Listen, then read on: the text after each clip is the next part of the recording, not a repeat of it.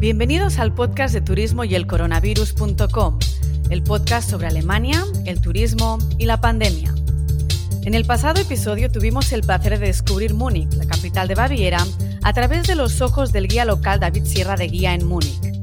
Esta vez, y de nuevo dejando la pandemia de lado, descubriremos las oportunidades que nos ofrece el Estado Federal de Baviera a través de Diana González, directora de Turismo de Baviera para el mercado de Norteamérica. Hablaremos de experiencias, naturaleza, ciudades y rutas, así como tradiciones y costumbres bávaras. Toma nota porque habrá muchos nombres y mucho por descubrir. Ahora parece imposible, pero volveremos a viajar y Baviera se presenta como un destino ideal para el esperado recovery. Disfrutad el episodio.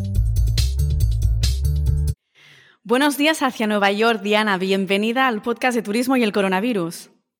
Muchas gracias, María. Mucho gusto. Eh, un placer estar en tu podcast y me encanta esta idea de tener estas charlas. Eh, creo que es súper importante en estos tiempos que estamos pasando ahorita.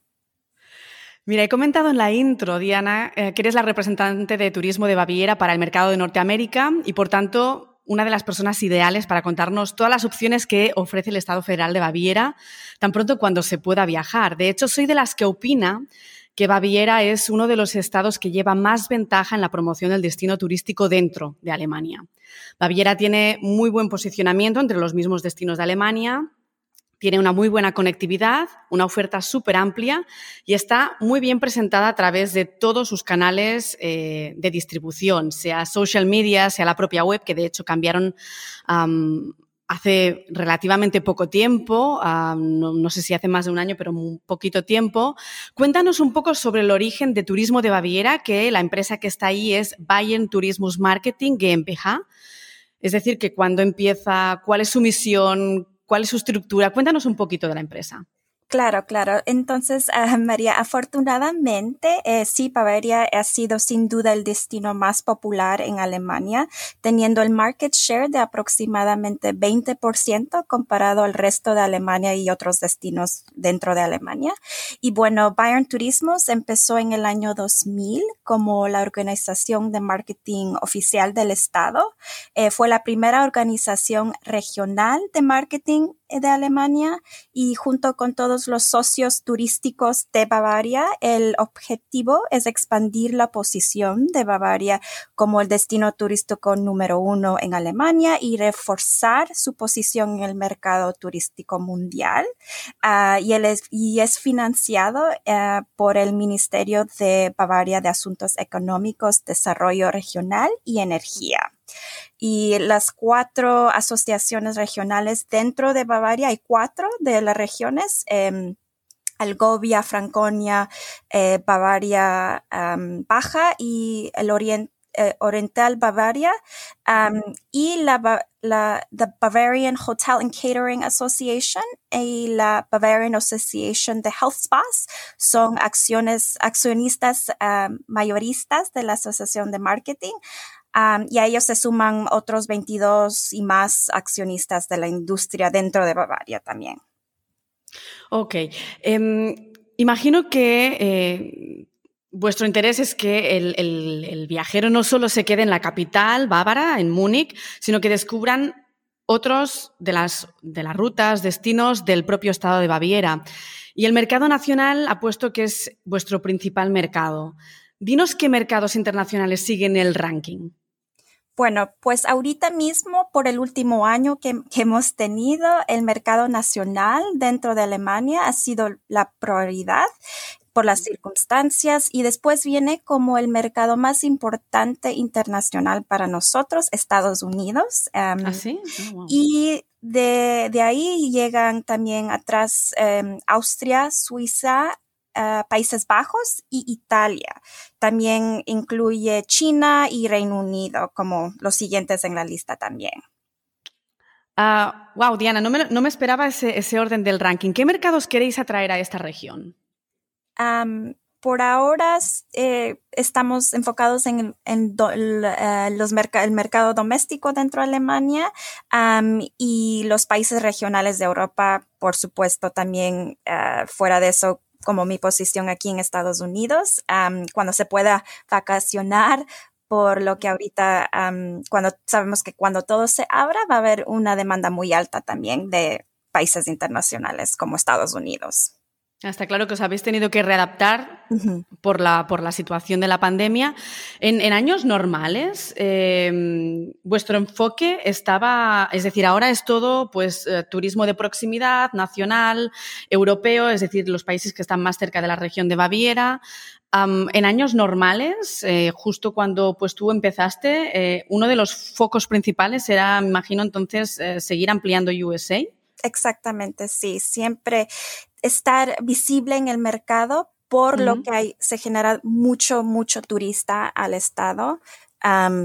por, como te dije, que es el, tú sabes, el estado más popular de Alemania y más visitado de Alemania en estos momentos. Bueno, desde el 2019, pero sabemos que cuando ya todo se abra, eh, vamos a tratar de, continuar es, esa estrategia. Esa estrategia con, con estar en el primer lugar. Perfecto. Em, fuera de Múnich, cuéntanos un poco sobre Baviera, es decir, empezando por las opciones que tenemos partiendo de un aterrizaje en el aeropuerto de Múnich y viajando, por ejemplo, pues en familia, que es, es una forma de viajar muy común en la zona de Baviera. Pues claro, bueno, típicamente, como dices tú, los viajeros llegan a Múnich, el que es la capital del estado, pasean unos días tal vez por Múnich, pasan unas noches ahí y pueden, después de ahí pueden visitar otras ciudades como por ejemplo Nuremberg, que tiene un castillo medieval bastante impresionante que se llama el castillo de Nuremberg. también está en esta ciudad, es conocida como la ciudad de los juguetes porque en la creación de juguetes en Nuremberg comenzó en la época medieval y hay un museo bien grande también de juguetes que me imagino sería increíble para familias con niños pequeños también. y aquí también se encuentra el Museo Deutsche Bahn, que relata la historia del ferrocarril en Alemania ya de hace más, de hace más de 100 años también. también tenemos otra ciudad como Ratisbona, Regensburg en inglés. es impresionante porque también tiene más de 2000 años de historia. Fue fundada por los romanos y se encuentra también con muchos museos y historia, con bastante cultura, información de los tiempos anteriores. Aquí también se puede visitar el restaurante de salchichas más vieja Oh, ahí a las orillas del río Danube. y también se encuentra la primera cafetería de Alemania, que también fuera súper interesante tomar un café, un cake, como dice coffee and cake en Alemania, con, la familia. Ajá, ajá. y, por supuesto todos los castillos y palacios de todo Bavaria, que es algo definitivamente recomendable para, para todas las familias, por, por la historia y la cultura que define el, Estado. Fenomenal.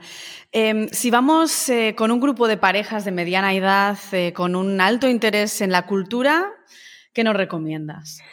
Pues claro, también diría la ruta romántica. Me imagino que, eres familiar con, la ruta romántica, que es... Sí, es una, uno de los grandes reclamos en realidad. Ajá, sí, posiblemente la ruta más popular de Alemania, que extiende desde el río Meno hasta los Alpes y ofrece a los visitantes una combinación perfecta de naturaleza, cultura, festividades.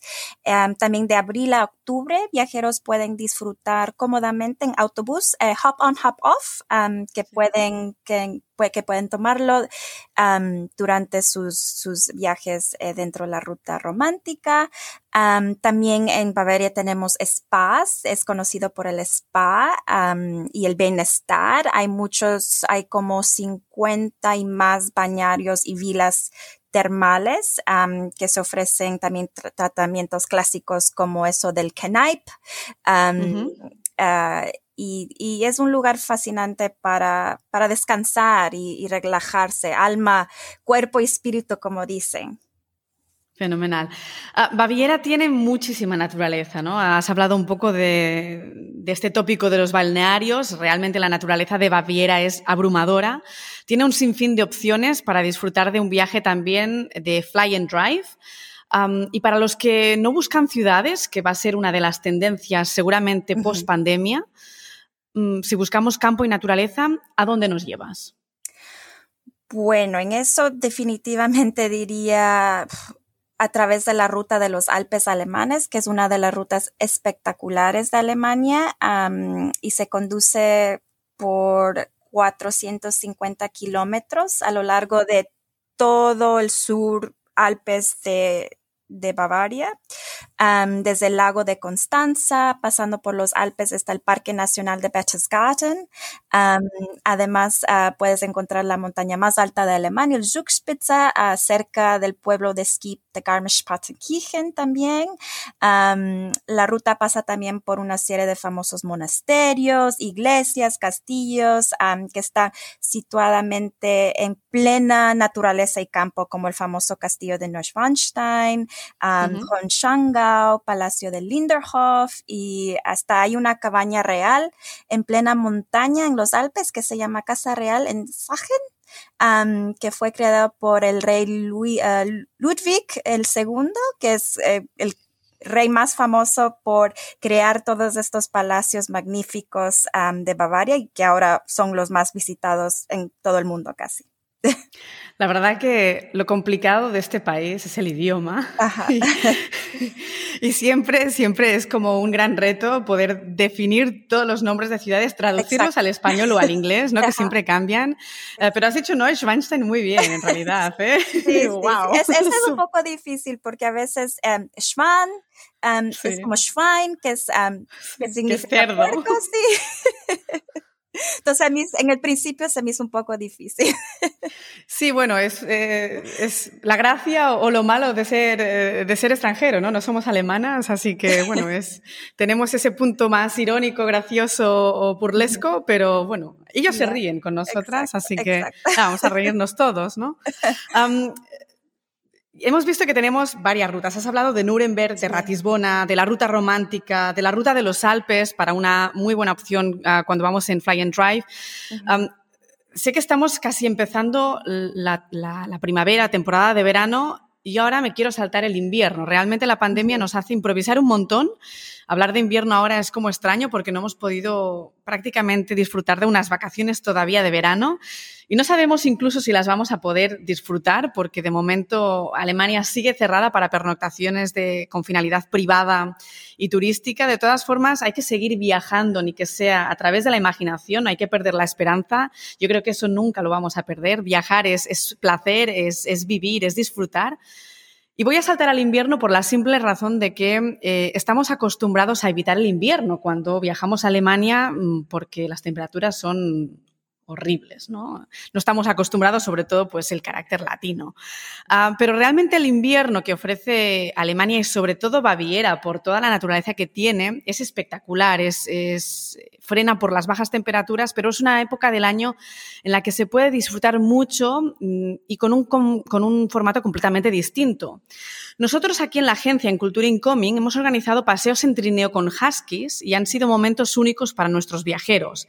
Cada vez se buscan más las experiencias, no solamente por parte de, las agencias, sino también por los propios viajeros. ¿Qué experiencias nos podrías nombrar tú también eh, en invierno? Como puede ser ese paseo con huskies, pero algo distinto, algún deporte, algo que sea, desde tu punto de vista, completamente espectacular. Claro. también los paseos en trino con huskies suena espectacular, pero también hay eh, con caballos, hay, hay con caballos que se puede hacer romántico en el pleno, todo en el paisaje de, nieve. el esquí también es súper popular en la área, esquí, eh, snowboarding también paseos, paseos románticos entre la nieve, hay mucho de eso. Snowshoeing también. ¿Qué es snowshoeing? Snowshoeing son unos zapatos especiales para la, para la nieve y puedes como subir y por las montañas y como medio esquiar, pero tienes eh, zapatos especiales para eso. Es como una raqueta. sí, sí, sí, sí. Okay. Y, los paisajes, los paisajes, em, si estás como, por ejemplo, en, en, la, em, en el pueblito de Garmisch-Partenkirchen, también eh, estar en, en, pleno, en plena naturaleza, con pasear en em, estadía en un hotel con vistas hermosas, en el, en el en la piscina y, cosas así calmadas también o, o simplemente los, los festejos también que hay en, en, en invierno. Hay, hay uno especialmente que mm, que va de más de miles, como dos mil años atrás, antes de las religiones y eso, que, que espanta a los fantasmas de, de, de, tu, de, tu, de tu ser y de tu, de tu pueblo, de tu, de tu casa y hacen festejos así. Uh, los chicos se visten como de, de de figuras eh, miedosas y van por el pueblo y, y, asustan a la gente, pero, pero el, la tradición esta es para asustar a, a todos los bienes, los, los fantasmas malos, las, las, las vibras malas y, y, para comenzar un año mejor y comenzar una, una temporada mejor. Y eso lo ¿Y esto para qué época, para qué época es y, dónde es? Es en a fines, no, en principios de diciembre lo comienzan. Ah, creo que es como la primera, segunda semana de diciembre. Se llama Klausentreiben y es por el sur oeste de Bavaria, por los Alpes, por esa región, en Sottenhofen. Y, ahí es, más conocido, pero también lo hacen creo que por diferentes pueblitos en, por los Alpes también. Pero, pero ese es el más famoso y más interesante que, creo que maybe tal vez mucha gente no, no lo conozca. es bastante desconocido, cierto, sí. Em, has hablado en un momentito de, de, estancias hoteleras. De hecho, es una de las preguntas que te quería hacer. Es decir, ¿conoces alguna estancia hotelera concreta, alguna localización concreta muy exclusiva que nos puedas recomendar? lo que sí recomendaría depende del interés de los viajeros, claro. estancias que yo diría son únicas es quedarse tal vez en un monasterio histórico, hoteles que que en tiempos anteriores fueron pequeños castillos o palacios. Hay mucho de eso en Bavaria también. Hay como también hospedarse en hoteles de cervecería y como en inglés se dice brewery hotels. y por lo mismo también en los viñedos, que también tenemos bastante en la región norte de Bavaria, en Franconia. Hay oportunidades de pasar unas noches en la casa de casa hoteles de los viñedos también, los, los, los, los, que, los que producen el vino también, los, eh, ellos tienen oportunidad de, de, abrir sus casas y sus, y sus experiencias del viñedo con, con los visitantes y turistas que quieren experimentar con eso también. Que bueno, imagino que además eh, estás hablando de hoteles que son relativamente pequeños, eh, con deben ser la mayoría, pues, eh, hoteles gestionados de manera familiar, muy personalizados.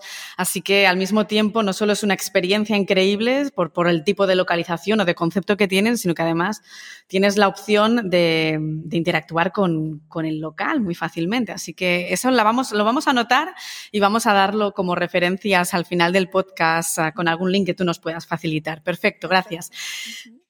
Hemos hablado de invierno y hablamos también de Navidad porque, eh, aunque también suene lejos, es una de las organizaciones eh, que los agentes de viajes pueden hacer para este año, es decir, donde, todavía hay esperanza. Queremos pensar que todo el sistema de vacunación va, se va a acelerar, va a estar mucho más avanzado y que vamos a recuperar nuestra forma de viajar ya a finales de año. Baviera es muy reconocida por todos, em, por todas sus, costumbres, su carácter tradicional, y es uno de los estados más destacados para visitar mercados de Navidad. Así que Navidad es un tema casi indispensable en este podcast. ¿Nos podrías hacer un resumen de, lo que nos podemos encontrar para estas fechas en Baviera? claro, bueno, la época navideña es lo más lindo que, puedo decir en, Bavaria. Por ejemplo, el ambiente navideño se encuentra en, ah, más popularmente en el Christkindlesmarkt de Nürnberg, también el Rittesmarkt de Rothenburg, los mercados de Navidad de Kempten y Ratisbona, la, la, magia de Advento en Tegernsee, que es un lago un poco más al sur de Múnich. y el ambiente huele a almendras caramelizadas, pan de especies como Liebkuchen, Que es súper popular en, en Bavaria, en Nuremberg específicamente, y las bonitas casetas de, que se muestran de todo tipo de artesanales locales también en los, en los Christmas markets, los mercadillos de Navidad. Y por ejemplo, en Múnich tienen típicamente, bueno, en tiempos normales, como 30 mercadillos de Navidad. Entonces, fíjate que si uno se queda en Múnich, para experimentar todos los, los 30 mercados es, es, es bastante.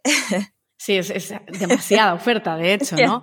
Pero, pero sí que es interesante porque, bueno, yo llevo ya más de 15 años viviendo en Alemania y soy de las que digo que, bueno, has visto uno, las has visto todos, pero porque quizás los he disfrutado todos los años y realmente eh, tienes la opción, pues, de visitar eh, un mercado, pues, el más tradicional. Luego tienes el que vende más figuras tradicionales.